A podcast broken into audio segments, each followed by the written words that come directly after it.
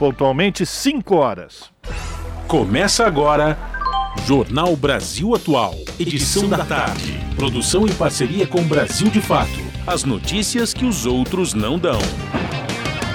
Movimentos populares, política, direitos humanos, economia, mundo do trabalho, cultura e prestação de serviço. Jornal Brasil Atual. Edição da tarde. Olá, hoje é quarta-feira, dia 13 de julho. Eu sou o Rafael Garcia, junto com Cosmo Silva, apresentando mais uma edição do Jornal Brasil Atual. E estas são as manchetes de hoje. Após apagão na internet, Lira retomou a votação de ontem e os deputados rejeitaram o destaque da PEC do auxílio sobre o estado de emergência. O presidente da Câmara suspendeu sessão na noite de ontem, alegando pane no painel eletrônico. Com orçamento secreto, mas sem caráter impositivo, o Congresso aprova a LDO, a Lei de Diretrizes Orçamentárias. O Executivo terá 19 bilhões de reais a menos para aplicar em políticas públicas, mas que serão repassadas para parlamentares. Deputados aprovam em primeiro turno a proposta que inclui na Constituição o piso salarial da enfermagem. Foram 425 votos favoráveis e apenas sete contrários, além de uma abstenção. Caso de Marcelo Arruda, guarda petista assassinado por bolsonarista em Foz do Iguaçu, liga o sinal de alerta para agentes progressistas. Policiais de esquerda revelam perseguição dentro das corporações e afirmam que são vistos como traidores. Municípios que mais arrecadam com mineração têm famílias em situação de extrema pobreza e impactos ambientais importantes. Conselho Regional de Medicina do Rio de Janeiro suspende registro de anestesista que estuprou uma mulher que estava sedada durante o parto. Giovanni Quintela Bezerra teve sua prisão convertida de flagrante para preventiva nesta terça-feira. Pesquisa Nacional de Saúde do Escolar, divulgada nesta quarta-feira pelo IBGE, o Instituto Brasileiro de Geografia e Estatística, aponta que um em cada sete adolescentes já sofreu algum tipo de violência sexual. E o estudo da Universidade de São Paulo aponta para a existência de 16 pontos no centro de São Paulo que são ocupados por usuários da Cracolândia. A estimativa é que cerca de 2 mil pessoas ocupem áreas nas regiões da Luz, Santa Cecília e Campos Elíseos. São 5 horas 3 minutos, horário de Brasília. Participe do Jornal Brasil Atual Edição da Tarde por meio dos nossos canais nas redes sociais. facebook.com Rádio Brasil Atual. No Instagram, arroba Rádio Brasil Atual. Twitter, arroba RA Brasil Atual. Ou pelo WhatsApp, o número é 11 96893 7672.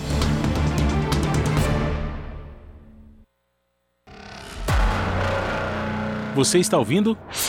Jornal Brasil Atual, edição da tarde. Uma parceria com Brasil de Fato. Na Rádio Brasil Atual. Tempo e temperatura.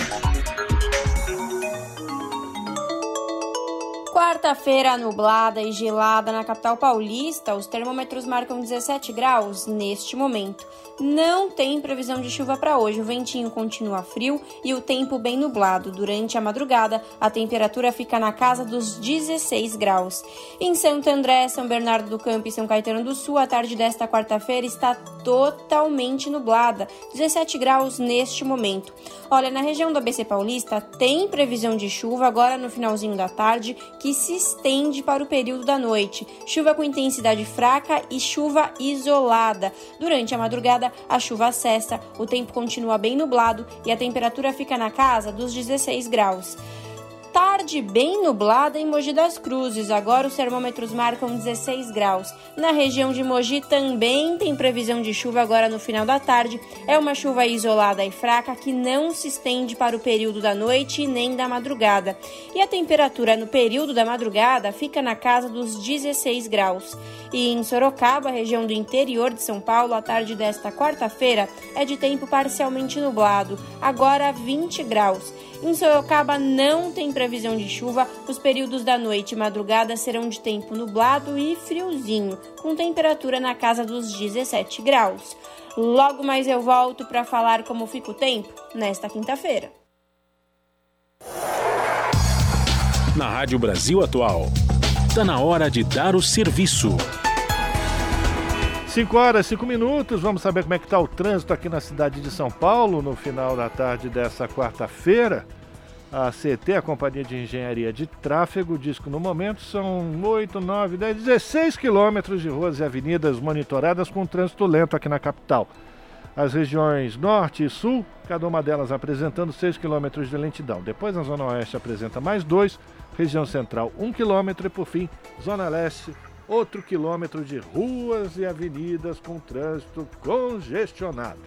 O metrô diz que suas linhas é, circulam normalmente, né? funcionam normalmente. A CPTM diz a mesma coisa para as sete linhas que cruzam a região metropolitana de São Paulo. Por fim, a situação das estradas que levam até o ABC, Baixada Santista, rodovia Imigrantes, rodovia Anchieta.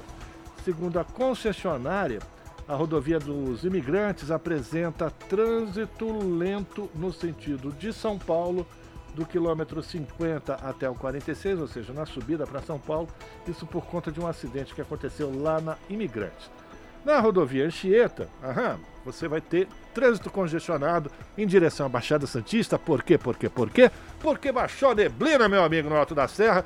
A Polícia Rodoviária acaba de colocar em prática a Operação Comboio todo mundo andando devagarzinho, um atrás do outro, para ninguém bater na traseira. Um do outro, claro, evidente. Chegando na Baixada, tudo tranquilo, não tem nenhum problema. Se você for pegar a estrada agora, atenção redobrada. Boa viagem.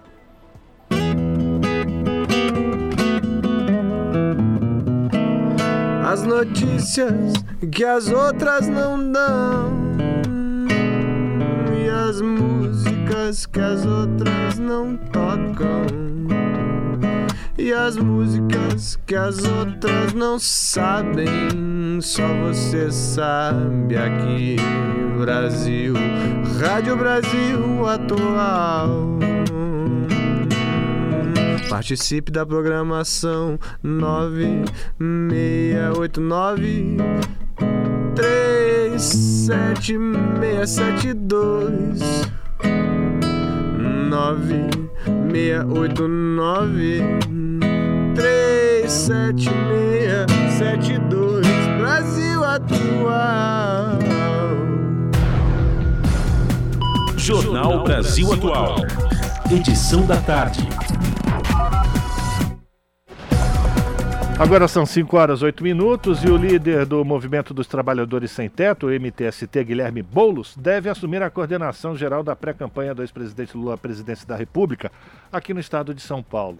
O Boulos, que é pré-candidato a deputado federal e ex-candidato a presidente em 2018 e a prefeito de São Paulo em 2020, o Boulos terá a missão de fortalecer a mobilização popular aqui no estado e aproximar Lula das bases sociais. A decisão, segundo a colunista Mônica Bergamo, do jornal Folha de São Paulo, foi definida ontem, hein? De acordo com a informação, não haverá papel formal junto à pré-campanha de Fernando Haddad para o governo de São Paulo. Porém, Boulos deve naturalmente atuar na campanha do ex-prefeito para o Palácio dos Bandeirantes. A pesquisa Genial Quest, em São Paulo, divulgada no último dia 7, mostra Haddad na liderança. Sem França na disputa, sem Márcio França na disputa, o petista aparece com 35% e 38% de votos a seu favor em dois cenários. Já para o Senado, o estudo tem o ex-governador Márcio França na liderança, com 27% das intenções de voto. E a violência política dá o tom dos discursos em passagem de ex-presidente Lula por Brasília o tema esteve presente não só nas falas do atual pré-candidato, mas também na boca do público que foi ao evento prestigiar o petista. De Brasília, As informações com a repórter Cristiane Sampaio. Após o assassinato do dirigente petista Marcelo Arruda em Foz do Iguaçu, a passagem de Lula por Brasília na noite desta terça teve constantes menções à violência política. O tema esteve na boca não só do ex-presidente, mas também de lideranças, parceiros e militantes que foram ao evento para receber o pré-candidato na capital federal. Logo depois de subir no palco, Lula fez referência ao assunto por meio de uma analogia indireta com o presidente Bolsonaro, sem citar o nome do do ex-capitão. O petista destacou que em sua trajetória política não tem, abre aspas, nenhum sinal de violência, fecha aspas. Ao mencionar casos como o do assassinato de Marcelo Arruda, ele pediu para os apoiadores evitarem confrontos de ordem político-eleitoral. Nas greves de 1980, quando a polícia estava lá preparada para sufocar os trabalhadores, eu dizia para os trabalhadores: olha, nós vamos sair do estádio nós vamos para a represa Billings pescar. Eu não quero ninguém brigando, ninguém aceitando provocação. E é isso que nós temos que fazer nesses próximos três meses. O tema permeou uma série de outros discursos no palco do evento. A presidenta nacional do PT, Gleice Hoffmann, pediu um minuto de silêncio em memória de Marcelo Arruda e outras vítimas de crimes com teor político. Ela citou Marielle Franco, Anderson Gomes, o indigenista Bruno Pereira e o jornalista Dom Phillips, bem como o mestre de capoeira Moa do Catendê. O assunto ganhou a audiência também da servidora pública Rosa Simiana, que foi ao local do evento para ver o ex-presidente. É muito preocupante. Tanto é que hoje em, eh, em, Goiânia atingiram o diretório lá, botaram fogo no diretório nacional, é, estadual, né, de, de Goiânia. A declaração da servidora é uma referência ao incêndio que afetou a direção do PT na capital de Goiás na terça-feira. Ainda não se sabe as causas do ocorrido, mas o local já foi incendiado em outros dois momentos quando houve constatação de crime. Já a administradora Mariana Rosas, atual pré-candidata a deputada no Distrito Federal, diz não se preocupar com os ataques. A gente enfrenta isso, essa perseguição e essas ameaças desde que a Dilma, aliás, muito antes da eleição da Dilma. Então a gente meio que já está acostumado, a gente nunca saiu da rua, a gente sempre se expôs e então isso não nos tira a nossa coragem, não tira a nossa vontade de estar aqui e nas ruas falando do Lula. O geógrafo Valdir Misnerovics, militante do MST, o Movimento dos Trabalhadores Rurais Sem Terra, veio de Goiânia para acompanhar o ato do ex-presidente. Para ele, o que ocorreu no Paraná traz prejuízos à campanha eleitoral. Não há dúvida nenhuma que cria uma insegurança, é, uma preocupação muito grande é, uma tentativa muito clara de intimidar todas as lideranças militantes e também os candidatos, pré-candidatos que estão fazendo é, voz, coro contra essa cultura do ódio disseminada por esse governo. Para o militante do PT, Pedro Del Castro, que tem 23 anos de vida política, a violência atual impressiona pelo número de casos. Questionado sobre quais seriam os caminhos para se erradicar os ataques e crimes de ódio, ele afirma que não acredita em uma fórmula pronta, mas avalia que é preciso resistir. Eu não consigo ver a política de uma forma muito cartesiana. Eu acho que a política é uma, uma ação da vida. Então nós estamos bem da vida, né? Então, eu não consigo ter um antídoto. Se tivesse, a gente já estava emplacando. Isso que a gente tem que resistir e confrontar. O Observatório da Violência Política e Eleitoral da Universidade Federal do Estado do Rio de Janeiro aponta para uma escalada na violência contra lideranças políticas. Um monitoramento recente do grupo mostra que entre 1 de abril e 30 de junho deste ano houve 101 casos de violência contra lideranças políticas no país, com 24 homicídios. O total corresponde a um aumento de mais de 17% em relação ao mesmo trimestre de 2020, ano de eleições municipais no país. O levantamento é feito por pesquisadores desde janeiro de 2019, quando Bolsonaro assumiu a presidência da República e publica boletins a cada três meses. De lá para cá, o observatório registrou 1.209 casos de violência contra lideranças políticas. Os dados somam intimidações, agressões, atentados, sequestros, inclusive de familiares de políticos e homicídios. De Brasília, da Rádio Brasil de Fato, Cristiane Sampaio. São 5 horas e 14 minutos e o caso de Marcelo Arruda, guarda petista assassinado por bolsonarista em Foz do Iguaçu, liga o sinal de alerta para agentes progressistas. Policiais de esquerda revelam perseguição dentro das corporações e afirmam que são vistos como traidores. Quem traz mais informações é Talita Pires. O assassinato do guarda municipal Marcelo Arruda no último sábado ainda repercute em todo o país e dentro das corporações de segurança também.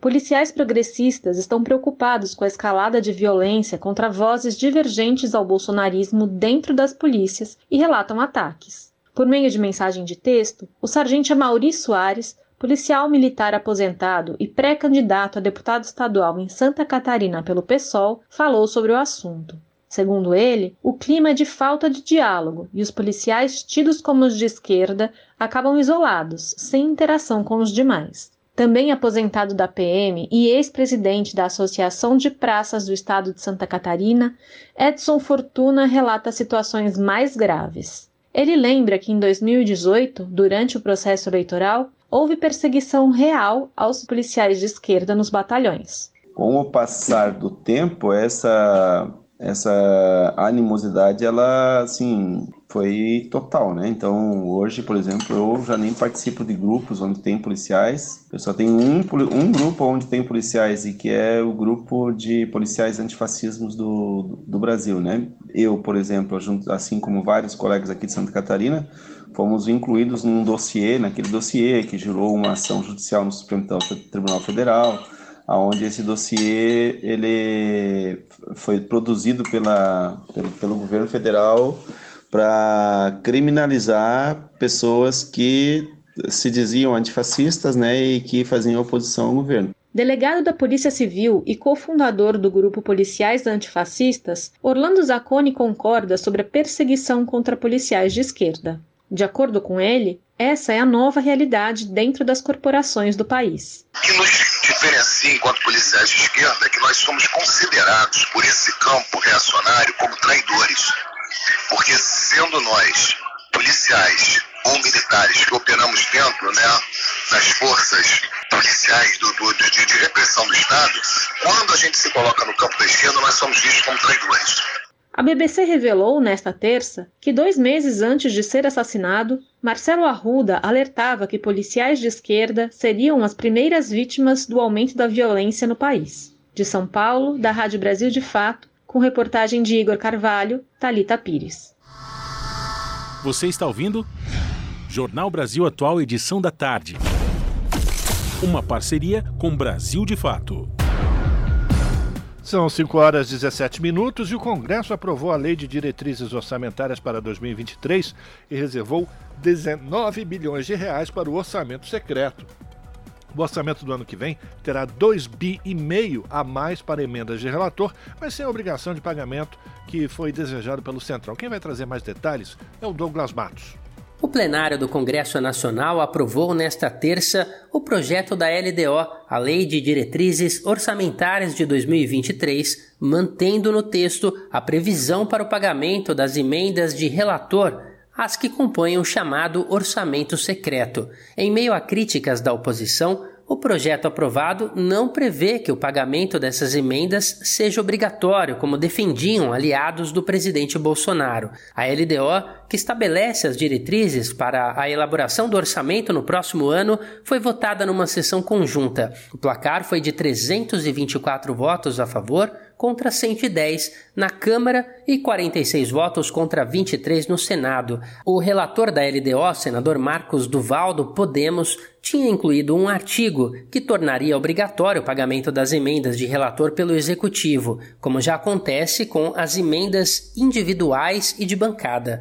Essas emendas, no entanto, seguem critérios mais claros de divisão entre os parlamentares ou de acordo com o tamanho das bancadas estaduais, além de darem publicidade ao nome do autor de cada indicação, o que não acontece com as emendas de relator.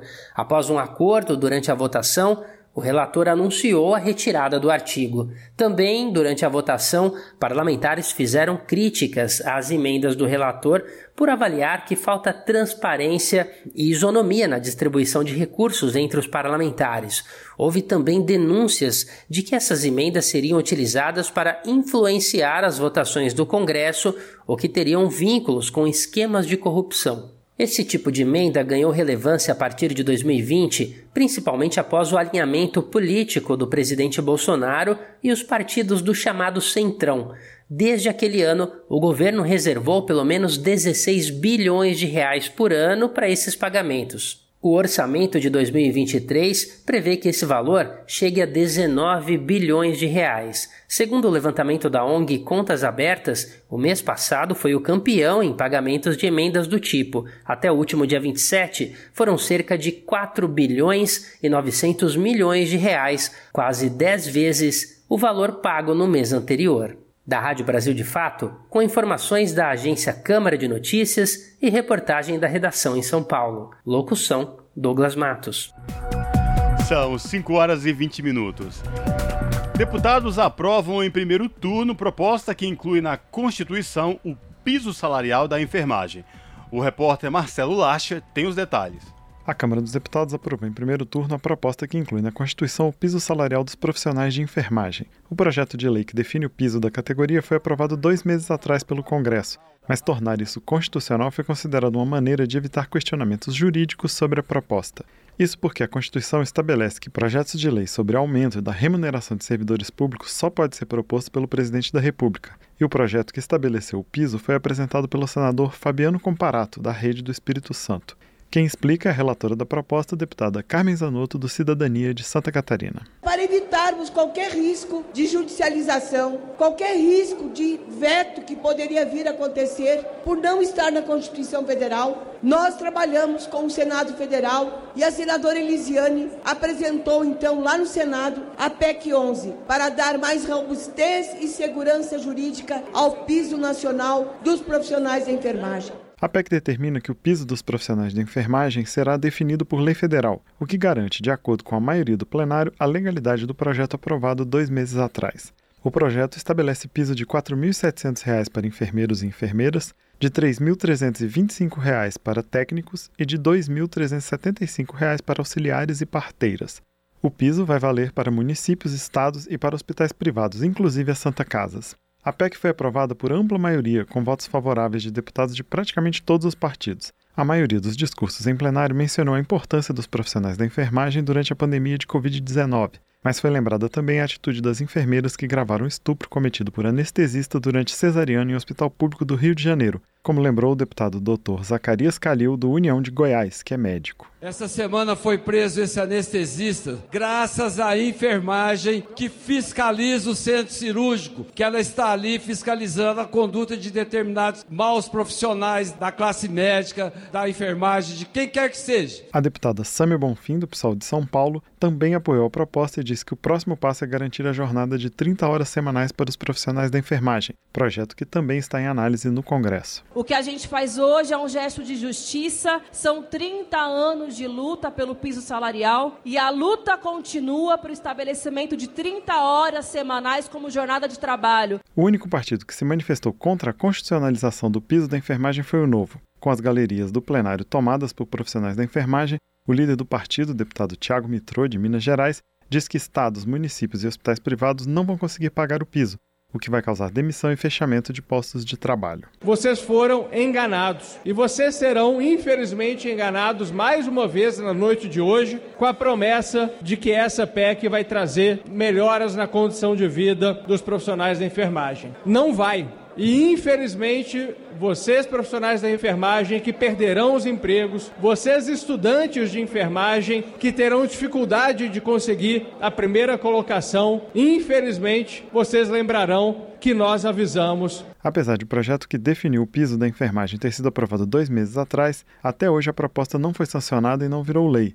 Na ocasião, foi feito um acordo com o governo de que o piso seria sancionado apenas quando fosse encontrada uma fonte de recursos para os gastos extras de estados e municípios, o que não aconteceu até hoje. Para que isso aconteça, várias propostas estão em andamento, como projetos que desoneram a folha de pagamento dos hospitais e até a legalização dos jogos, projeto que se encontra no Senado. A PEC, que institui o piso salarial da enfermagem na Constituição, ainda precisa ser votada em segundo turno e, caso seja novamente aprovada, passa a integrar a Constituição. Da Rádio Câmara de Brasília, com informações de Antônio Vital, Marcelo Larcher. E o nosso contato agora no Jornal da Rádio Brasil Atual é com o Eduardo Maretti, o Eduardo Maretti, que é repórter do portal da Rede Brasil Atual, redebrasilatual.com.br. Olá, Eduardo Maretti, prazer em falar contigo, seja muito bem-vindo, tudo bem por aí? Boa tarde, tudo bem, Cosmo? Como, como vai você, os ouvintes? Tudo bem por aqui, espero que em todos os lugares, na medida do possível. É né? verdade. Mas, Marete, diga lá quais destaques do portal da RBA você traz para os nossos ouvintes nesta tarde de quarta-feira. É, Cosmo, é, hoje teve uma sessão inicialmente muito tumultuada na Câmara dos Deputados, né? Que agora tá, continua, agora tarde adentro, com mais calma, né? Porque ontem a, a, Câmara dos Deputados votou e aprovou em primeiro turno a PEC do desespero, o PEC do auxílio, o PEC do benefício, o PEC do estado de emergência, né? É a PEC que mais tem apelidos na história, parece, né? Um, cada dia a gente acha um novo nome para essa PEC, mas enfim, é a PEC com a qual o governo Bolsonaro e aliados está aumentando aí o Auxílio Brasil, criando novos benefícios em ano eleitoral graças ao estado de emergência que está sendo introduzido aí novamente na, na, na Constituição, né? na legislação para o governo justamente poder criar novos benefícios, ampliar os benefícios antigos, o que é proibido pela lei eleitoral. Então, eles estão conseguindo fazer isso com apoio maciço da, dos deputados e a oposição está votando a favor com muitas críticas mas não tem como negar né, o benefício à população mais vulnerável do país, carente, que precisa de é, alimentação na, na, mesa, né? Então, o governo está conseguindo aprovar esse, essa legislação, essa, essa, essa emenda à Constituição. Mas, assim, depois de várias manobras, né, e de muita polêmica, porque ontem a votação, depois de aprovar o texto em primeiro turno, o Arthur Lira, o presidente da Câmara, ele resolveu ele assim de repente ele, ele, ele suspendeu a votação alegando né aparentemente com razão alegando que estava havendo uma pane no sistema de, de votação no sistema eletrônico no painel da câmara. Então ele suspendeu a votação antes da votação dos destaques que ia ser feita ontem mesmo. Então isso provocou um grande rebuliço porque a oposição uh, diz que o Arthur Lira estava fazendo uma manobra que ele não teria na, naquele momento o, o, o quórum ou a garantia do número de votos necessários para aprovar o que? O estado de emergência, né? Sem o qual não, não, não teria aí a, a possibilidade legal para você instituir os novos benefícios. Mas então, o que, que ele fez? O Arthur Lira suspendeu a votação, alegando que tinha uma pane no, no sistema ele, ali eletrônico, né? A oposição, por exemplo, o deputado Rogério Correia acusou o, o presidente da Câmara de estar tá fazendo uma manobra, que na verdade não foi problema de pane, foi problema é, realmente de o governo não estar tá ali com segurança de votar e tinha muitos deputados que já tinham saído de Brasília. E aí a, a, votação voltou hoje cedo ainda sobre, sobre muitos muitos protestos e discussões e tal, e o presidente da Câmara negou veementemente, inclusive em, com um tom um pouco mais irritado do que o normal, negou veementemente para terminar agora em paz, então está sendo votados os destaques, já foram aprovados vários destaques, entre os quais o governo rejeitou ali, o governo, a bancada do governo, o destaque que queria tirar o, o estado de emergência da, da, PEC. Então, o estado de emergência continua na PEC, porque o destaque foi rejeitado. Então, vamos agora né, para a votação do segundo turno, né? É, da, da, da, proposta da PEC vai ser aprovado e, e aí o, vai depender da ascensão do próprio Congresso Nacional, né? Porque a PEC não, não passa pela ascensão do presidente. Mas é isso, para resumir, viu? Cosmo, é muita polêmica. É, e, e para terminar as polêmicas, o Arthur Lira retomou a votação hoje, é, mudando, fazendo uma, mais uma manobra, né? É um mestre das manobras, ele, ele mudou a, a votação que estava sendo feita até então, que, que era híbrida, podia ser feita no plenário e, e, também virtualmente por meio do Infoleg ou por meio né, da, ali do, do sistema eletrônico. Mas a partir de hoje, segundo o Lira, por causa justamente da pane que deu, é, alegada pane, né, o, o, a votação pode ser feita virtualmente completa, ou seja, se todos os deputados não estiverem no plenário, se não tiver nenhum deputado, todos podem votar né, pelo sistema eletrônico, virtualmente, enfim, que atende aos interesses do governo Bolsonaro, né? Por isso PEC do desespero, uma PEC que, que que, que, vai aí ao encontro dos interesses eleitoreiros do Bolsonaro, mas por outro lado a, a oposição numa sinuca de bico, não poderia negar o auxílio às pessoas que estão dependendo dele para poder se alimentar, pelo menos, você entendeu? É verdade. É, sobre... é, o resumo da ópera. E sobretudo, né, Marete, essa PEC que vem com muitos problemas aí, muitas discussões e aí essas manobras de Arthur Lira, porque é uma PEC que destina, entre outros, um montante de mais de 41 bilhões de reais a serem gastos aí em ano eleitoral, que é proibido pela legislação, mas enfim, o Congresso, que tem ampla maioria é, do governo Bolsonaro, vai aprovar de qualquer jeito, passando o trator. É isso mesmo, né? É, o trator passando de uma maneira célere, né, Cosmo? Mas a, a questão é que o, o, o governo, assim, ele, ele, ele está uma, uma, uma, proposta que vai ser aprovada e vai vigorar até quando? Até 31 de dezembro, ou seja, acabou o ano, acabou benefício, acabou auxílio, acabou tudo. Então, é, é mais ou menos é, como você fala, bom, é o seguinte, você come assim, o seu feijão, o seu arroz até, até o, acabar o meu governo, tá? Depois não tem mais. Então, criando um benefício que vai valer para o pessoal votar. Então, o Bolsonaro ele precisa é, criar uma, é, muitas estratégias para conseguir né, arregimentar um número de eleitores maior do que, do que esse que ele vai conseguir agora. Porque... Eu reforço aí o convite para os nossos ouvintes aqui no Jornal da Rádio Brasil Atual, acessar aí o portal da Rede Brasil Atual, redebrasilatual.com.br e conferir na íntegra aí a cobertura da PEC do desespero, essa PEC que agora está em votação no Congresso com os seus destaques. Marete, obrigado mais uma, mais uma vez por falar com nossos ouvintes aqui no Jornal da Rádio Brasil Atual Edição da Tarde. Espero falar contigo em uma próxima oportunidade. Abraço. Um abraço, Cosmo. Até a próxima oportunidade e um abraço a todos os ouvintes. Falamos aqui com Eduardo Marete, no jornal Brasil Atual. São 5 horas e 31 minutos e o subprocurador Lucas Rocha Furtado enviou agora à tarde ao Tribunal de Contas da União um pedido de medida cautelar em que acusa de flagrantemente inconstitucional a PEC eleitoral, a PEC do fim do mundo, a PEC do vale tudo, enfim, a PEC, você dá o nome que quiser a essa aberração que amplia benefícios sociais a três meses da eleição. Furtado pede que o TCU avalie se as ações adotadas a partir da PEC representarão ofensa às normas orçamentárias e de responsabilidade fiscal e um abuso do poder político e econômico. Além disso, o subprocurador solicita ainda que o órgão alerte o Jair Bolsonaro sobre os riscos de impugnação de mandato eletivo e de abertura de investigação judicial. Furtado salienta que a lei eleitoral proíbe a implementação de novos benefícios em ano de eleição, justamente para evitar que os candidatos utilizem a máquina pública a fim de obter vantagens na disputa. A PEC eh, em questão prevê 41 bilhões a mais de reais para o pagamento de programas sociais e o aumento do Auxílio Brasil, do Vale Gás, do Vale Voucher, do Vale Uber, do Vale o que quiser. É o Vale, vale tudo. Jornal Brasil Atual são 5 horas e 33 minutos.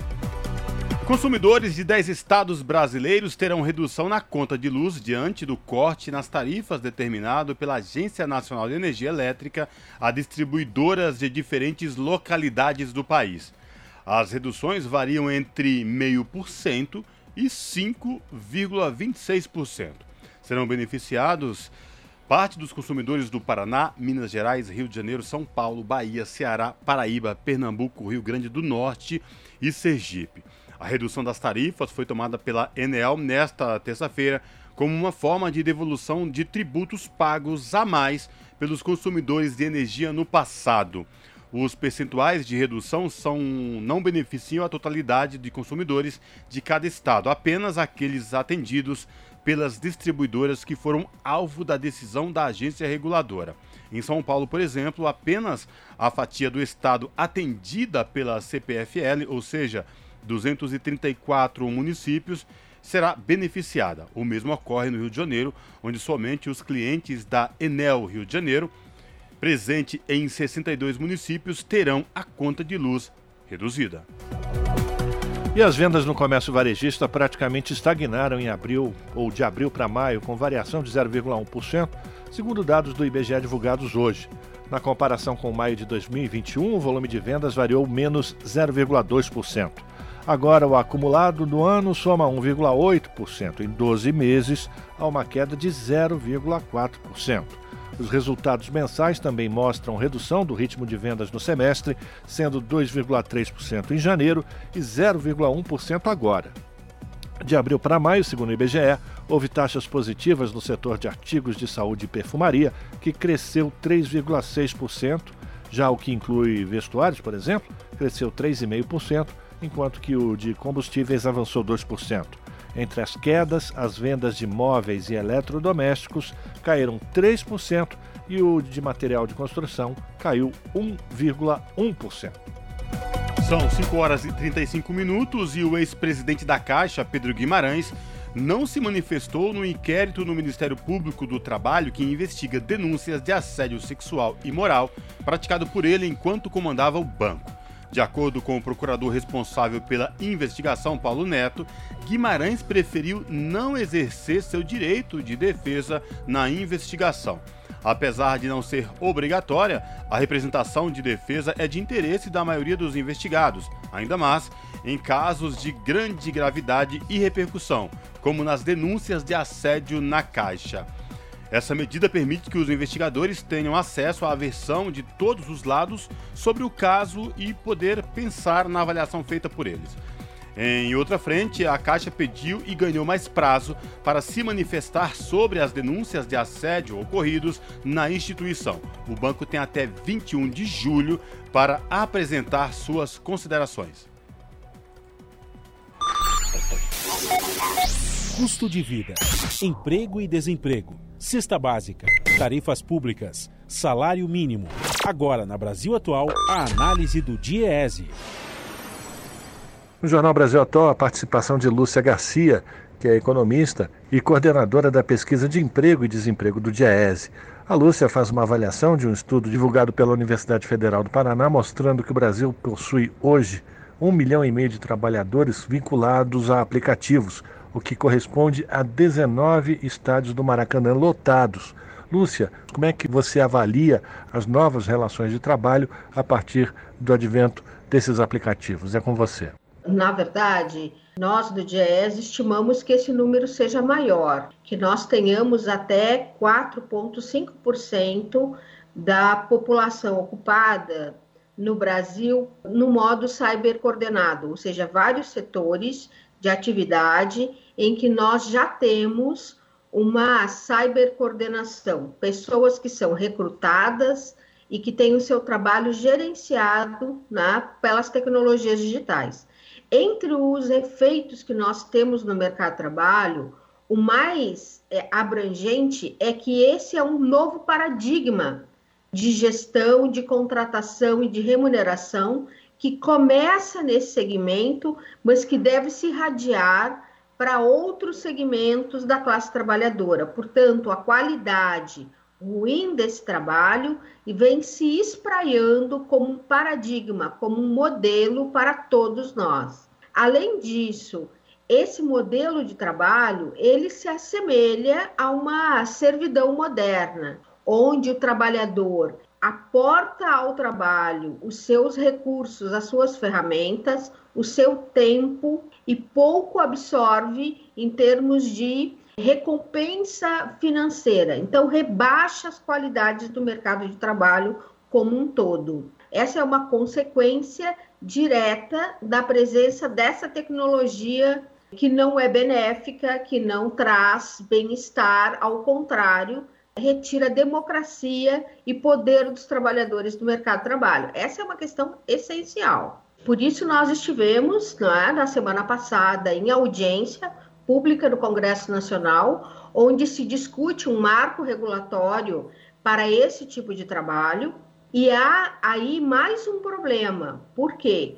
Porque nitidamente há no centro da relação de emprego dos trabalhadores de plataforma de aplicativo uma relação de subordinação. Uma subordinação quer dizer que alguém, um terceiro, o patrão, diz para você quando você começa e quando você termina uma atividade, que modo você deve se comportar, como você vai ser remunerado. Então, há uma subordinação. Subordinação significa emprego, assalariamento e não autonomia, emancipação, que estaria relacionado ao trabalhador autônomo, conta própria. Então, no momento em que se discute esta relação e se pensa em construir uma legislação específica para algo que já existe, porque o emprego já existe, já está previsto na CLT, o que, que nós vamos ter? Nós vamos ter uma legislação para alguns trabalhadores de maneira diferenciada, como fossem trabalhadores de segunda categoria. Agora pergunto: o que nós deveremos esperar para o futuro, se nós permitirmos que exista uma legislação que considere trabalhadores de segunda categoria? Nós devemos esperar que essa legislação vai acabar se espraiando para toda os trabalhadores. Portanto, é sim conflituosa, nós temos ali uma relação de emprego, de subordinação, e nós devemos lutar para que esses trabalhadores tenham reconhecido sua condição de trabalho. E nós percebemos claramente que esses trabalhadores, ao longo do tempo, foram amadurecendo no sentido de reconhecer a importância da luta coletiva, da sua organização sindical. Então, nós temos como algo fundamental que todo o trabalho seja decente, o que significa incorporar o direito à representação e à livre organização coletiva. Então, nós temos aí direitos individuais, direitos coletivos e uma atenção muito grande dos trabalhadores, em geral, para essa nova forma de trabalho. Então, é como nós precisamos entender como a tecnologia vem entrando, adentrando no mundo do trabalho de maneira a nos submeter cada vez mais. E que nós precisamos, portanto, compreender as formas como essas novas tecnologias elas se dão, principalmente do ponto de vista da propriedade do capital, que hoje é uma propriedade financeirizada, pulverizada, mas que submete os trabalhadores e cada vez mais nos aproxima a relações de trabalho muito anteriores a essa tecnologia. E já está bastante claro para nós que nós vivemos uma tecnologia do século XXI e relações de trabalho do século XIX. Essa foi Lúcia Garcia, que é economista e coordenadora da pesquisa de emprego e desemprego do DIESE, aqui no Jornal Brasil Atual. Jornal Brasil Atual são 5 horas e 42 minutos. Relatório sobre o marco legal de geração de energia em alto mar foi apresentado no Senado e reduz os royalties de 5 para 1,5%. Mas os senadores da Comissão de Infraestrutura pediram vista coletiva e a proposta volta a ser analisada na próxima reunião. Mais informações com Marcela Cunha. O senador Carlos Portinho, do PL do Rio de Janeiro, apresentou nesta terça-feira o relatório do projeto de lei que regula a produção de energia em alto mar. De autoria do senador Jean Paul Prates, do PT do Rio Grande do Norte, a proposta disciplina a outorga para o aproveitamento de potencial energético offshore, ou seja, situado fora da costa brasileira. Além da energia eólica, o projeto trata da geração solar e também pelas marés. Em seu relatório, Portinho reduziu a alíquota de de royalty sobre a geração de energia em alto mar prevista no projeto original, de 5% para a partir de 1,5%. O dinheiro será dividido entre estados, municípios e a União. Também passou a permitir o parcelamento do bônus, o valor mínimo a ser pago no ato da assinatura do termo de outorga, que poderá ser feito em etapas. Para Portinho, o novo valor vai tornar mais competitivo o processo de entrada de novos investidores nesse setor. É um novo novo Eldorado, energia limpa, energia renovável, vem das eólicas, da geração de energia através do, do vento, em mar territorial, em corpos hídricos, sem dispensar também a possibilidade de geração de energia solar e outras fontes. Por isso, esse é um projeto bastante uh, abrangente e que deixa um arcabouço jurídico, um marco legal para que o governo possa desenvolver sua política pública nessa área. Mas os senadores da Comissão de Infraestrutura pediram vista coletiva ao projeto. Rafael Tenório, do MDB de Alagoas, ponderou que é preciso aguardar mais informações sobre a proposta, como impactos ambientais e o parecer do próprio governo. É preciso ter atenção a outros impactos decorrentes da implantação de projetos offshore, como interferência no ecossistema marinho, os impactos impactos em rotas de navegação, transferência de tecnologia, questões de segurança jurídica, tanto para os empreendedores quanto para a União próprio Ministério do Meio Ambiente, ele faz várias restrições ao projeto e inclusive ainda não tem um parecer do Ministério das Minas e Energia. O projeto volta a ser analisado na próxima reunião da Comissão de Infraestrutura. Da Rádio Senado, Marcela Cunha.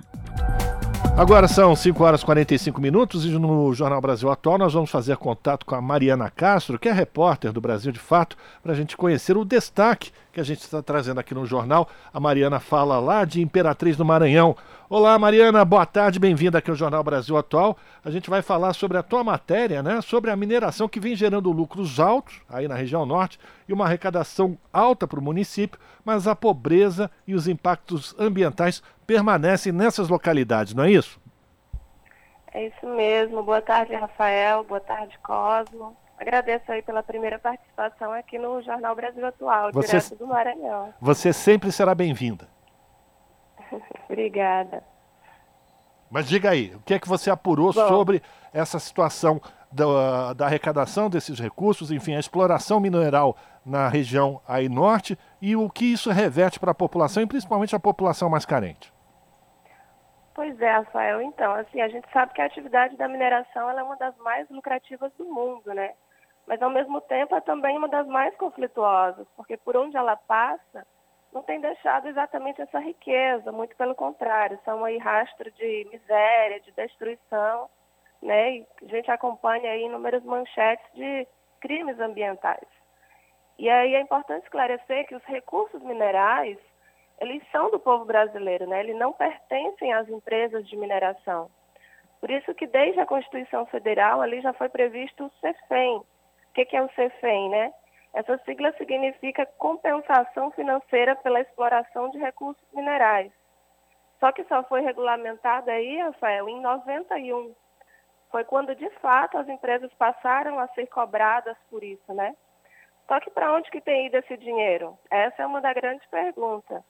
O recurso recolhido pela CIFEM, ele é distribuído no, nos, nos, estados, nos municípios e também nos órgãos da União, né, os órgãos federais, como o IBAMA, por exemplo. Pela lei, a, a distribuição desse recurso, ela é feita da seguinte maneira, 12% é para a União, 23% para o estado de origem da extração desse minério. E 65%, né, um grande montante desse valor, seria para o município onde ocorre a extração. Ou seja, as, as comunidades ali que são, de fato, diretamente impactadas, como a gente chama. Só que aí a previsão para uso desses recursos é que eles fossem para beneficiar essas comunidades com infraestrutura, qualidade ambiental, né, para a saúde, para a educação e aí é o que a gente traz ali na matéria do Brasil de Fato, que um levantamento do Comitê Nacional em Defesa dos Territórios frente à mineração tem alertado que isso não está acontecendo, que esse recurso não está sendo aplicado da maneira que deveria, e por isso foi criado aí um projeto chamado De Olho na CEFEM, que é o que a gente vem conversar um pouquinho com vocês hoje. Agora, Mariana, Cosmo falando, boa tarde para você. Não é muito contraditório ver a, a, exploração de minérios, que minérios né, ricos, que são negociados aí mundo afora, e grande parte de, de, de municípios brasileiros que detêm grande parte de mineração não tem saneamento básico sequer do mínimo do mínimo para sua população. Isso não soa muito contraditório? Exatamente, demais, né? A gente levanta aí como exemplo o município de Parauapebas. Parauapebas, no sudeste do Pará, ele foi o campeão em recolhimentos no ano de 2021. Ele recebeu aí em torno de 2,4 bilhões em recolhimentos da CEFEM. Só que, pelo contrário do que esse valor inteiro, na verdade ele tem famílias em situação de extrema pobreza, né? São dos três municípios com maior arrecadação, Parauapebas é o que tem mais famílias em extrema pobreza. Né? São mais de 15 mil famílias com uma renda de menos de 200 reais. E aí é isso que o projeto tem levantado, né? O porquê dessa contradição, para onde está indo toda essa riqueza que não está ficando nos municípios e também não está ficando no país, né? Pois é, Mariana, e agora? Quais são os próximos passos desse projeto de olho na Cefem? O que, é que é, será feito a partir desses dados que foram levantados, os governos, eles falam o quê? Quais, o, qual é o caminho para a gente poder ter um controle maior dos recursos que são arrecadados com a mineração e que não são revertidos para a população? Pois é, Cosmo. Na verdade, os governos não têm falado muita coisa, têm feito muita festa, né? É, Parauapebas, por exemplo, no início desse ano chamou a atenção aí a nível nacional quando a prefeitura apoiou a realização de um dos maiores churrascos do mundo, que foi aí em comemoração ao aniversário da cidade. Enquanto o país passa fome, o preço da carne está nas alturas, né? É, quando a gente conversou com a pesquisadora Larissa Alves, uma das pesquisadoras do projeto, ela explica que falta muita transparência no uso desses recursos. Então, essa é uma das pautas do projeto, né? Trazer transparência e mostrar onde está esse recurso, quanto que é, como que ele pode ser utilizado. Outro ponto muito levantado pelos pesquisadores do projeto é a necessidade de formar, né? Formar pessoas da própria comunidade que compreenda essa questão e que eles possam se organizar coletivamente, né? Então, para isso, eles têm criado cartilhas com uma linguagem mais acessível, né? Já tendo feito toda a leitura dos dados do portal da transparência e tudo isso está disponibilizado no site do comitê, né?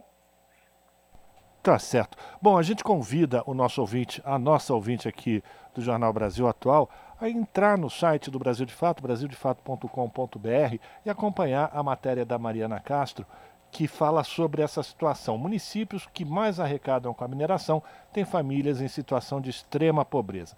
Mariana, muito obrigado pela tua participação aqui no jornal. Parabéns pelo teu trabalho e a gente espera voltar a conversar contigo mais vezes aqui na nossa edição. Forte abraço para você, viu? Eu que agradeço. Boa tarde, bom trabalho. Até uma próxima. Conversamos com Mariana Castro aqui no Jornal Brasil Atual. As notícias que os outros não dão. Jornal Brasil Atual. Edição da tarde. Uma parceria com Brasil de Fato. São 5 horas e 52 minutos. Com preço dolarizado na Petrobras, gasolina não cai o prometido por governo Bolsonaro. Duas semanas após redução de impostos, custo do combustível segue acima do esperado pelo Ministério de Minas e Energia. Quem traz mais informações é Douglas Matos, do Brasil de Fato. Mais de duas semanas após a redução de impostos sobre combustíveis ser sancionada pelo presidente Bolsonaro, o preço da gasolina nos postos do país ainda não caiu como prometido pelo governo federal. O Ministério das Minas e Energia divulgou na semana passada uma tabela sobre o impacto das desonerações no preço de cada combustível. Nela, o Ministério estimou que o litro da gasolina no país teria que baixar R$ 5,84, isso por conta da lei complementar sancionada no dia 23 de junho e de uma decisão liminar do ministro André Mendonça, do STF, sobre a cobrança do ICMS, o Imposto sobre Circulação de Mercadorias e Serviços, proferida no último dia 17. Apesar disso, segundo a Agência Nacional do Petróleo, a ANP, o preço médio da gasolina no país hoje é de R$ 6,49, ou seja, 11% acima do estimado. Esse valor foi apurado na pesquisa semanal de preços realizado pela agência reguladora. Ele leva em conta valores coletados em postos de todo o país na semana entre os dias 3 e 9 deste mês. Ainda segundo a ANP, durante a semana entre os dias 19 e 26 de junho, ou seja, o período em que a lei entrou em vigor, o preço médio da gasolina no país era de R$ 7,39 por litro. O Ministério de Minas e Energia estimou que esse preço cairia 21%, mas até agora caiu 12%. A pasta também previa que o preço do botijão de gás de 13 quilos no país iria cair de R$ 112,70 para R$ 110,07. Porém, segundo a ANP, ele custa hoje R$ 112,45 em média. Esse valor é, inclusive, maior do que o registrado pela pesquisa da Agência Nacional do Petróleo referente à semana anterior. Entre os dias 26 de junho e 2 de julho, o preço médio era de R$ 112,34.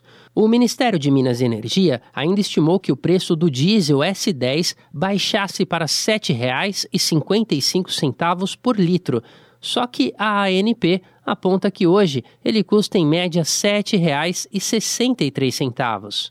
Levando em conta as estimativas do governo Bolsonaro, só a queda do etanol foi confirmada até agora. O órgão indicou que o litro do combustível cairia a R$ 4,56 e a ANP indica que ele custa R$ 4,52. Apesar do impacto limitado da desoneração, os efeitos têm sido comemorados pelo governo federal. O ministro das Minas e Energia, Adolfo Saxida, e o próprio presidente Bolsonaro têm divulgado vídeos sobre a redução dos preços nos postos. Bolsonaro, inclusive, editou um decreto obrigando donos de postos de combustíveis a informarem aos consumidores os preços antes e depois da desoneração o Ministério da Justiça e Segurança Pública criou uma página na internet onde os consumidores podem fazer denúncias sobre o descumprimento desse decreto. De São Paulo, da Rádio Brasil de Fato, com reportagem de Vinícius Kochinski. Locução: Douglas Matos. Jornal Brasil Atual. Edição da tarde. São 5 horas e 56 minutos. Caso Brum e Dom, indígenas denunciam insegurança no Vale do Javari, enquanto a Polícia Federal e a FUNAI resumem em providências. O repórter José Carlos Oliveira acompanhou também o primeiro relatório após a visita de deputados à região. Vamos ouvir.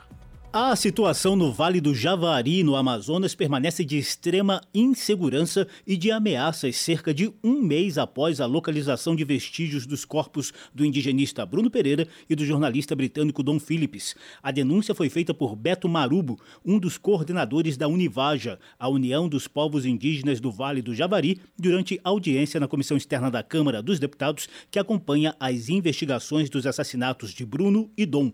Segundo Marubo, a desmobilização das forças de segurança federais e estaduais reacendeu as ameaças a indígenas e a funcionários da FUNAI na região. Eles estão acuados. A coordenadora de Atalaia do Norte está trabalhando às escuras, com a porta fechada, com medo de levar um tiro. Colombianos suspeitos estão indo lá no Univaja, na FUNAI de Tabatinga. Nós estamos só. Eu vi lá no período das buscas, muito por pressão nacional e internacional, um grande contingente. Agora foram todo mundo embora. Que Estado brasileiro é esse que renega a própria responsabilidade naquela região? Diante de representantes da Polícia Federal e da FUNAI, Beto Marubo acusou as duas instituições pelas mortes de Bruno e Dom.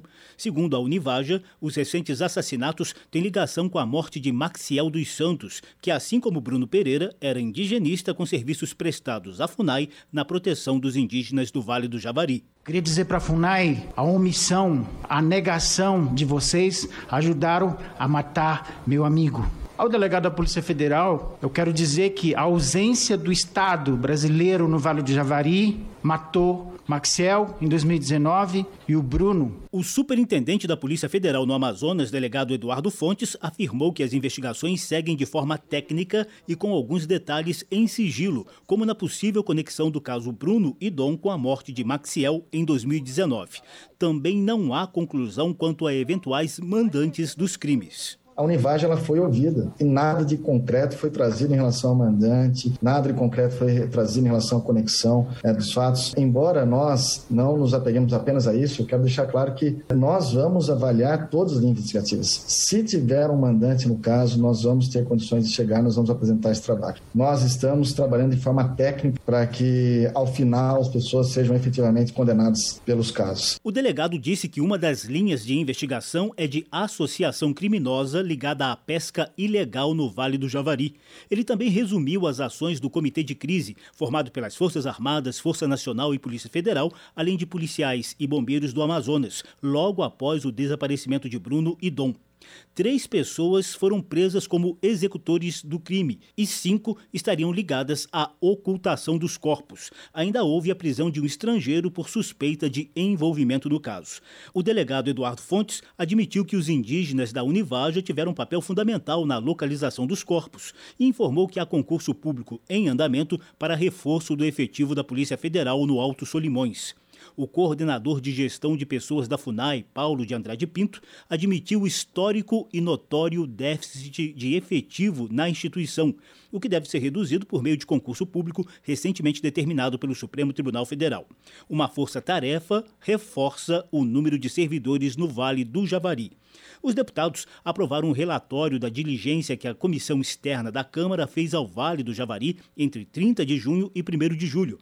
O texto de 30 páginas da deputada Vivi Reis, do PSOL do Pará, constata a ausência do Estado no Vale do Javari, sucessivos crimes ambientais na região, falta de ação governamental diante de tragédias anunciadas e risco iminente de novas mortes de indígenas e de servidores da FUNAI percebemos um sentimento de extrema insegurança na região, um verdadeiro sentimento de ameaça. A frase que nós escutamos lá foi que muitos têm um alvo na costa, isso muito nos preocupa. Foi citada a questão da pesca ilegal, exploração sexual de crianças, apresentados de uma forma muito nítida, que todo mundo vê. Então, quais são, de fato, as medidas para combater essas práticas? Entre as sugestões urgentes, o relatório parcial de Vivi Reis aponta um plano emergencial para ações de proteção territorial no Vale do Javari e a substituição do presidente da FUNAI.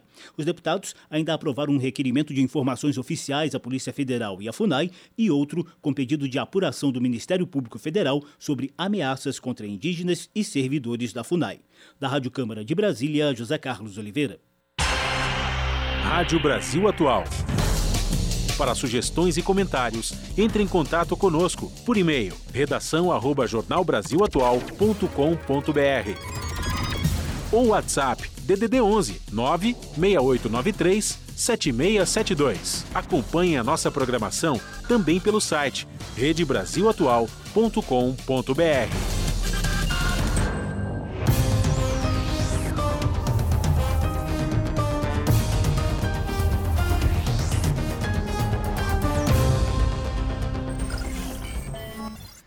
6 horas e 1 minuto, chegou agora o momento da gente fazer a conexão com as redações Rádio Brasil Atual e TVT para saber com a Ana, Ana Flávia Quitério, apresentadora do seu jornal, dos destaques de logo mais do seu jornal que começa às 7 da noite na TVT e pelo canal do YouTube da TVT, youtube.com/barra Olá, Ana Flávia, quais destaques de hoje do seu jornal? Olá, Cosme e Rafa, uma excelente noite a vocês e a todos os ouvintes da Rádio Brasil Atual. E vamos aos destaques da edição desta quarta, aqui no seu jornal. E a fila do desemprego continua grande no país, viu? São quase 11 milhões de brasileiros e brasileiras à procura de uma vaga no mercado de trabalho. Na tentativa de melhorar um pouco essa situação complicada, o Sindicato dos Trabalhadores em Hotéis e Restaurantes realizou hoje, em São Paulo, o primeiro feirão do emprego junto com empresas do setor. Mais de 700 vagas foram oferecidas. Outro destaque é, nesta quarta-feira, o Estatuto da Criança e do Adolescente completa 32 anos, 13 de julho. Em São Bernardo do Campo, o projeto Meninos e Meninas de Rua colocou o Bloco Eureka para desfilar em comemoração ao ECA, mas também para denunciar como os desmontes do governo Bolsonaro atingem os mais jovens. O governo Bolsonaro, para vocês terem noção, reduziu em 95% o orçamento federal para combater o trabalho infantil e o Brasil registrou quase 20 mil casos de violência contra crianças e adolescentes só no ano passado, 2021.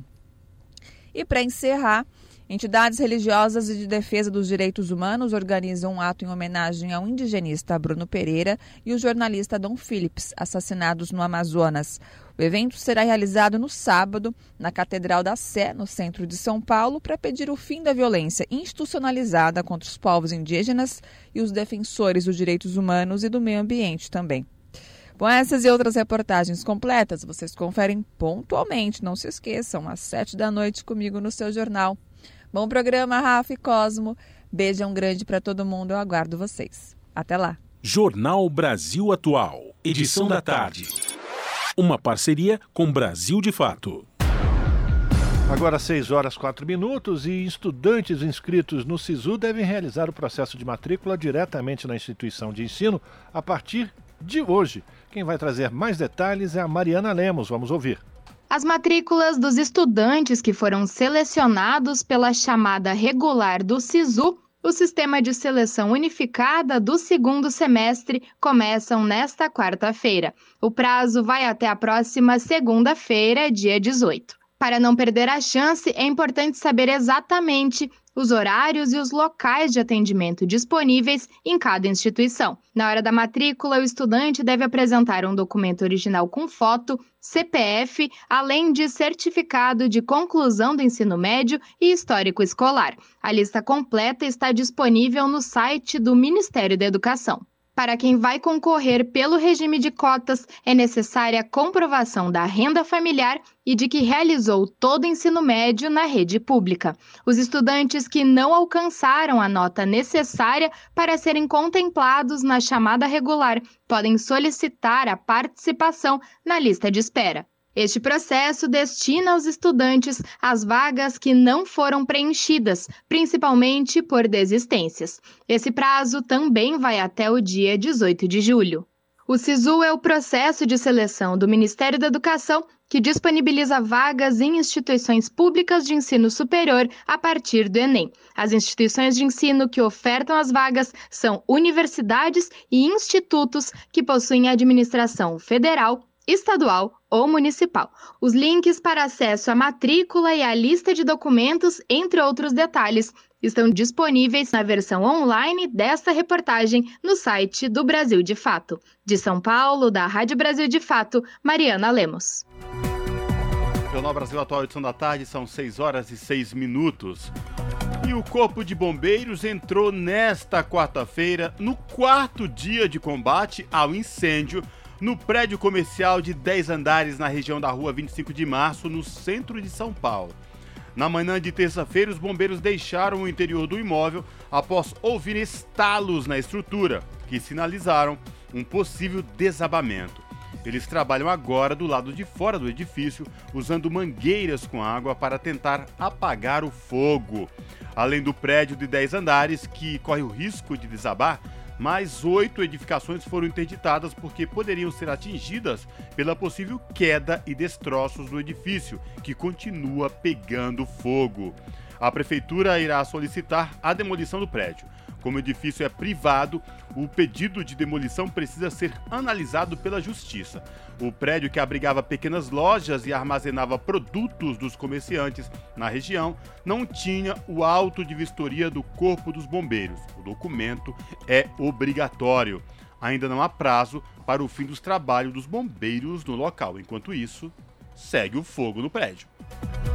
6 horas e 7 minutos, agora a gente vai para o Rio de Janeiro, porque o Conselho Medici Regional de Medicina suspendeu o registro do anestesista que estuprou uma mulher que estava sedada durante o parto. Giovanni Quintela Bezerra teve a sua prisão convertida em flagrante, de flagrante para preventiva ontem, né? E a gente vai ter mais informações com a repórter Cristiane Ribeiro. O médico anestesista Giovanni Quintela Bezerra, de 31 anos, está impedido de exercer a medicina em todo o país. A suspensão, aprovada pelo CREMERGE, o Conselho Regional de Medicina do Rio de Janeiro, é provisória, mas pode se transformar em definitiva após a análise do processo ético profissional já instaurado na entidade de classe. O anestesista foi preso em flagrante por estupro de uma grávida durante o parto no centro cirúrgico do Hospital da Mulher Eloneida Studart, na Baixada Fluminense, no último domingo. Depois da audiência de custódia nesta terça-feira, a prisão em flagrante foi convertida em preventiva e o anestesista acabou sendo transferido da casa de custódia em Benfica, na zona norte carioca, para o presídio Bangu 8, no complexo de Jericinó, na zona oeste. O presidente do CREMERGE, Clóvis Munhoz, informou que ainda hoje um representante do conselho vai pessoalmente ao presídio entregar o documento para que Giovanni faça sua defesa. E ele se colocando ou não em 15 dias será pautada uma sindicância essa sindicância será votada com pedido de interdição cautelar, que aí substitui essa suspensão provisória e ele continua sem poder exercer a profissão. A gente vai ter garantia que ele continuará com as atividades suspensas até que o processo cumpra todos os ritos e seja considerado pelo jurídico em condições de ser julgado e a pena máxima que pode acontecer nesse processo é a cassação. Ainda segundo Munhoz, a suspensão provisória do anestesista é um recurso para proteger a população e garantir a boa prática médica. Mais uma vez, o presidente do CREMERGE demonstrou sua indignação em relação ao caso, lembrando que em mais de 40 anos de profissão não tinha visto nada parecido, apesar de o conselho já ter recebido várias denúncias denúncias de estupro em unidades hospitalares. A Polícia Civil segue investigando o caso e ouvindo funcionários, médicos, enfermeiros e outros profissionais que tenham trabalhado com o anestesista. Além do caso flagrado em vídeo no centro cirúrgico, Giovanni Quintela Bezerra também está sendo investigado por possíveis outros crimes semelhantes. A reportagem da Rádio Nacional não conseguiu localizar a defesa do médico. Da Rádio Nacional no Rio de Janeiro, Cristiane Ribeiro. Jornal Brasil Atual, edição da tarde, são 6 horas e 10 minutos. Vereador tem mandato ameaçado por conservadores após beijar o namorado em Quatis, no Rio de Janeiro. Parlamentar deu um selinho no seu namorado durante um evento público que tinha o objetivo de combater a LGBTfobia. Do Rio de Janeiro, as informações com Eduardo Miranda. O presidente da Câmara dos Vereadores de Quatis, no Rio de Janeiro, está ameaçado de perder o mandato por ter dado um selinho no namorado durante um evento público.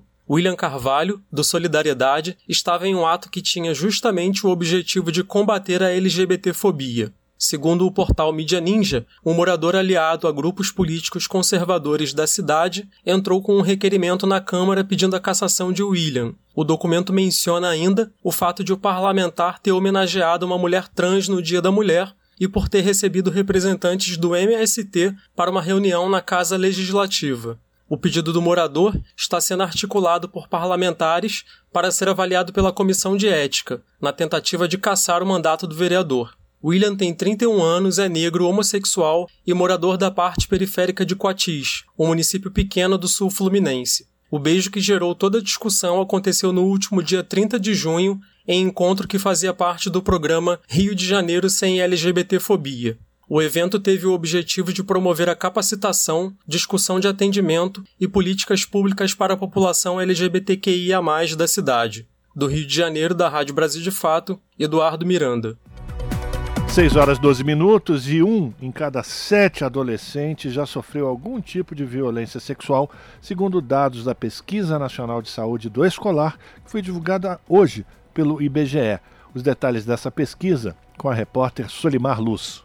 A publicação traz uma análise inédita das quatro edições da PENSE 2009, 2012, 2015 e 2019 as informações são referentes aos estudantes do nono ano do ensino fundamental, grupo que inclui adolescentes de 13 a 15 anos das capitais brasileiras. Além da alta nos registros de violência sexual, o estudo mostra ainda o aumento da violência física sofrida por esse grupo dentro do espaço familiar, como explica o analista do IBGE, Marco Andreazzi. A agressão física por adultos da família, por outro lado, teve um aumento de 9,4% em 2009 para 11,6% em 2012, passando para 16% em 2015. Em 2019 houve uma mudança no quesito e verificou-se que 27,5% dos escolares disseram que sofreram alguma agressão física cujo agressor foi pai, mãe ou responsável, e 16,3% sofreram agressão por outras pessoas. A pesquisa também sinalizou maior falta de segurança enfrentada pelos adolescentes no trajeto para a escola. Em 10 anos, dobrou o percentual de estudantes do nono ano nas capitais brasileiras que faltaram ao menos um dia à escola porque não se sentiram seguros no trajeto ou na escola. Essa parcela saltou de 8,6% em 2009 para 17,3% em 2019. Além da violência identificada contra os adolescentes, o IBGE pesquisa diversos aspectos referentes à saúde física e emocional, acesso à internet, uso de preservativos, relação com o próprio corpo e alimentação que recebem. De 2009, quando teve início a série histórica, a 2019, data do último levantamento, cresceu o número de estudantes insatisfeitos com a aparência física. O percentual dos que reclamavam de serem gordos e muito gordos passou de 17,5% para cerca de 23% no período avaliado. Já entre os que se consideravam magros ou muito magros, a taxa era de 21,9%, chegando a 28,6% em 10 anos. A pesquisa divulgada nesta quarta-feira é realizada pelo Instituto Brasileiro de Geografia e Estatística, em parceria com os Ministérios da Educação e da Saúde, e tem por objetivo coletar informações para dimensionar os fatores de risco e proteção à saúde dos estudantes adolescentes. Da Rádio Nacional, no Rio de Janeiro, Sonimar Luz. São 6 horas e 15 minutos.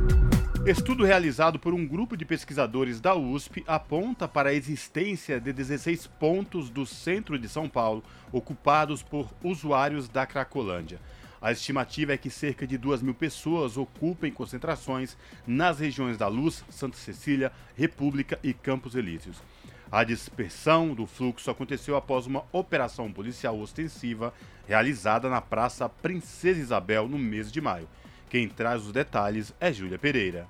A operação policial realizada na Praça Princesa Isabel, em maio deste ano, dispersou a chamada Cracolândia para 16 pontos do centro da cidade de São Paulo. É o que aponta um levantamento inédito realizado pelo Laboratório Espaço Público e Direito à Cidade da Faculdade de Arquitetura e Urbanismo da USP, em parceria com pesquisadores, trabalhadores e ativistas do território.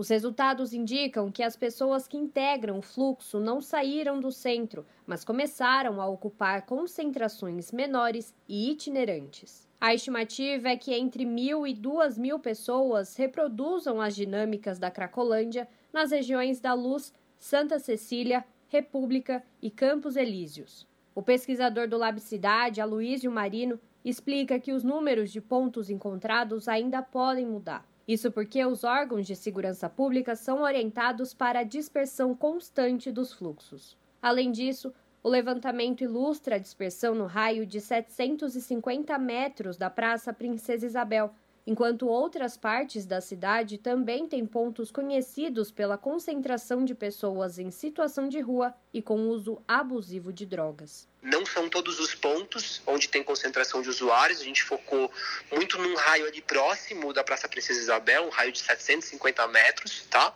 Tem outros pontos fora desse, desse, desse raio, Tá? E esses pontos não são pontos fixos, porque hoje o que está acontecendo, na verdade, é essa política reeditada né, da Operação Sufoco de 2012, onde a força de segurança é orientada a dispersar o fluxo constantemente. Né? Então essas pessoas elas estão em constante trânsito, mudando de lugar para lugar. Então pode, pode ser que na próxima semana surjam outros lugares que não estão mapeados, porque a gente está falando de uma dinâmica muito grande de dispersão e de remoção dessas pessoas de forma constante. A dispersão da Cracolândia tem impactado a rotina de moradores e trabalhadores de várias partes do centro. No último dia 7, comerciantes da rua Santa Efigênia realizaram um protesto contra a violência registrada desde a disseminação do fluxo. No dia anterior, foram registrados grupos saqueando os estabelecimentos. A dispersão do fluxo da Cracolândia não provoca efeito somente no âmbito da segurança pública, como também na saúde e assistência social ofertada aos usuários, o que impede o avanço das políticas públicas voltadas ao tratamento dessas pessoas explica o pesquisador do Lab Cidade. Por mais que a prefeitura afirme que é, cenas menores de uso facilitem a abordagem dos profissionais, eu até, eu, eu, até acreditaria nisso se essas cenas menores fossem de forma é, fossem feitas de forma acordada com as pessoas. Né? Então você organiza as cenas de uso em pequenas cenas, mas o que você está fazendo é dispersando essas pessoas no tiro na porrada e na bomba. Né? Então essas pessoas elas não vão querer ser atendidas, simplesmente, porque elas não conseguem estabelecer um vínculo nessa situação né, de total é, violência, total violação de direitos. Né? Então isso atrapalha e muito né?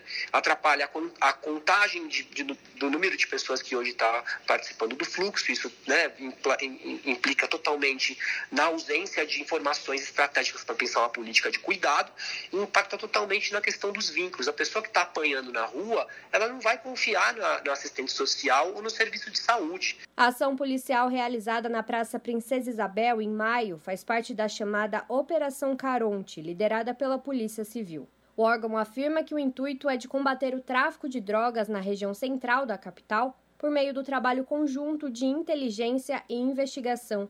Mas o uso abusivo da violência por parte da Polícia Militar e da Guarda Civil Metropolitana contra as pessoas em situação de rua e dependentes químicos no território já se tornou recorrente. Daniel Melo, ativista do coletivo A Craco Resiste, afirma que tratar a Cracolândia apenas a partir do uso abusivo de drogas não é suficiente para enfrentar a situação vivida no território há pelo menos 30 anos. Tem que entender que é isso. A questão da droga não é a questão da droga em si, né? A pessoa é levada a um consumo abusivo por uma série de condições sociais e psíquicas próprias, né? Então, assim, questão de falta de moradia, falta de emprego, quebra de vínculos familiares, às vezes transtornos como depressão, né? Outros transtornos vezes mais complicados. Então, assim, é, é uma série de fatores, né? É, e essa visão de que a droga é o principal problema da Cracolândia, ela só serve para não resolver o problema, para a gente ficar gastando dinheiro com polícia fingindo que está fazendo alguma coisa. Nós entramos em contato com a Secretaria de Segurança Pública do Estado e com a Secretaria Municipal de Segurança Urbana para saber quais medidas as pastas estão tomando para lidar com a situação que envolve os usuários, moradores e trabalhadores mas não obtivemos resposta. Já a Secretaria de Desenvolvimento Social do Estado informou que ampliou os serviços de acolhimento e atendimento social e psíquico dos dependentes químicos na capital, que abrangem vagas em casas de passagem, repúblicas e na Casa Terapêutica Metropolitana, por meio do programa Recomeço. A Secretaria de Estado da Saúde disse que acompanha de perto a situação na área central de São Paulo onde a assistência à saúde é ofertada pela unidade Recomeço e pelo Centro de Referência de Álcool, Tabaco e Outras Drogas. As secretarias de Saúde e de Assistência e Desenvolvimento Social do município também não retornaram ao nosso contato. Júlia Pereira, Rádio Brasil Atual e TVT. Você está ouvindo? Jornal Brasil Atual, edição da tarde. Uma parceria com Brasil de Fato.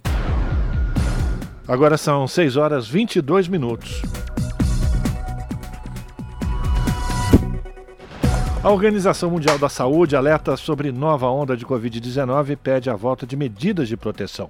Segundo o diretor-geral da entidade, a alta da subvariante BA.5 da Omicron mostra que a pandemia não está nem perto do fim. Quem traz mais informações é o Douglas Matos.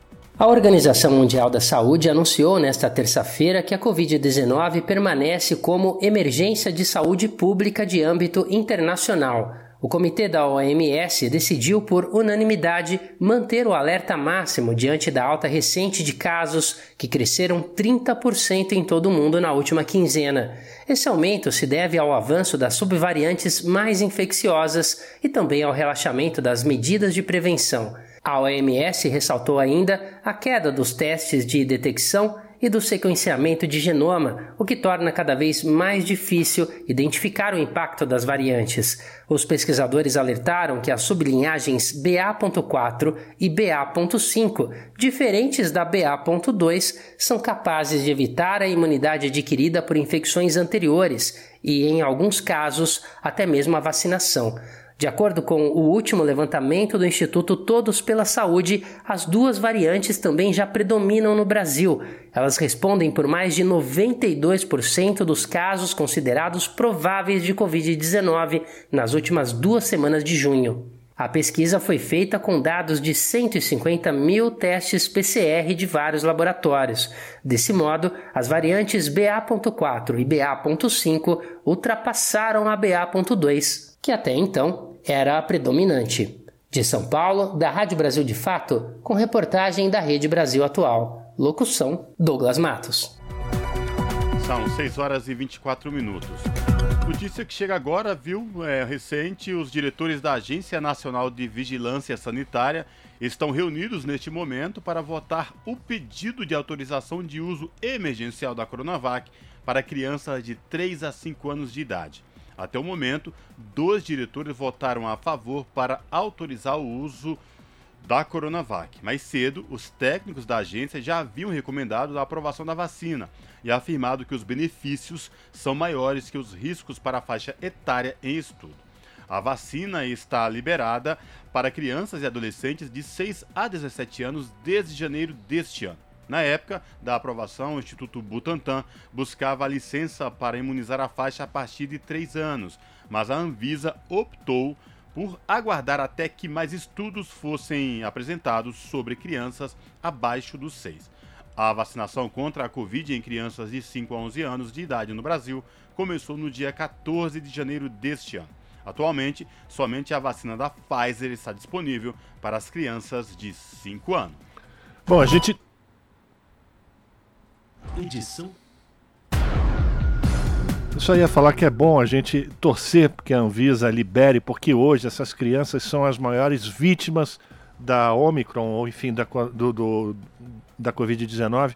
E a gente precisa realmente que essas crianças também tenham acesso ao imunizante, que é fundamental para a gente proteger a vida de todos.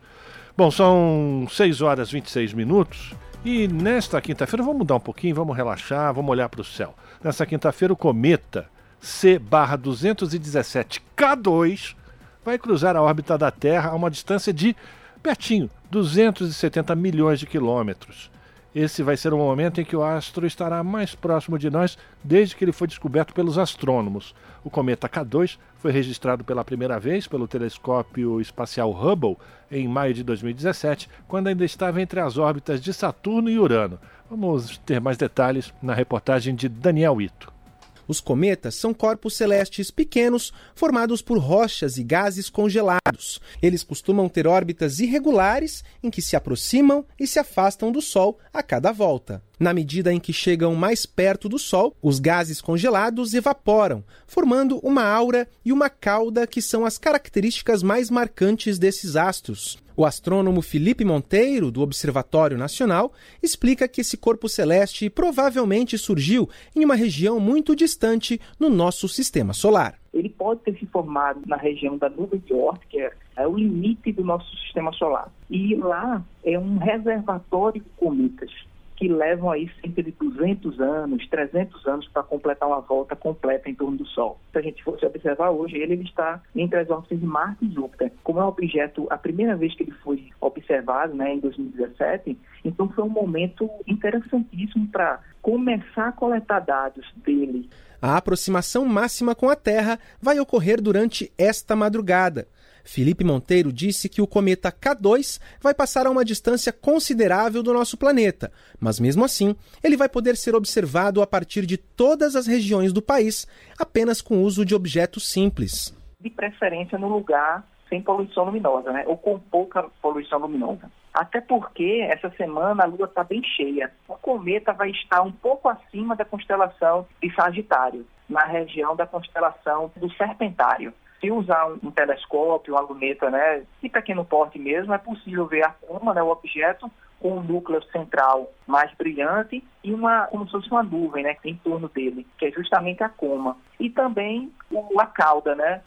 Os dados do telescópio espacial Hubble indicam que o cometa K2 tem um núcleo grande, com 18 quilômetros de extensão, e uma cauda com cerca de 800 mil quilômetros de comprimento.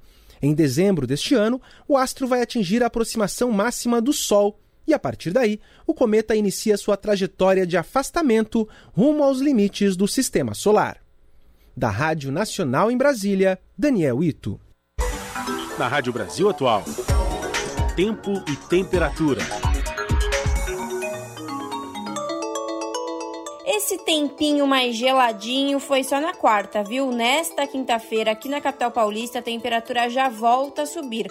O dia será de sol entre nuvens e sem previsão de chuva, com máxima de 27 graus e mínima de 16 graus. Nas regiões de Santo André, São Bernardo do Campo e São Caetano do Sul, mesma coisa. Quinta-feira volta a ter sol e temperatura mais alta e sem chance de chuva, com máxima de 25 graus e mínima de 15 graus. A quinta-feira na região de Mogi das Cruzes também será de sol entre nuvens, a temperatura volta a subir e não tem previsão de chuva, com máxima de 26 graus e mínima de 14 graus. E na região de Sorocaba, interior de São Paulo, a quinta-feira também será ensolarada, dia mais quente e sem previsão de chuva, com máxima de 27 graus e mínima de 15 graus. Larissa Borer, Rádio Brasil Atual. E a gente termina aqui mais uma edição do Jornal Brasil Atual. Você fica agora com um papo com Zé Trajano. Nós voltamos amanhã, a partir das 5 da tarde, com mais uma edição do Jornal Brasil Atual. A todos, um bom final de quarta-feira e até lá.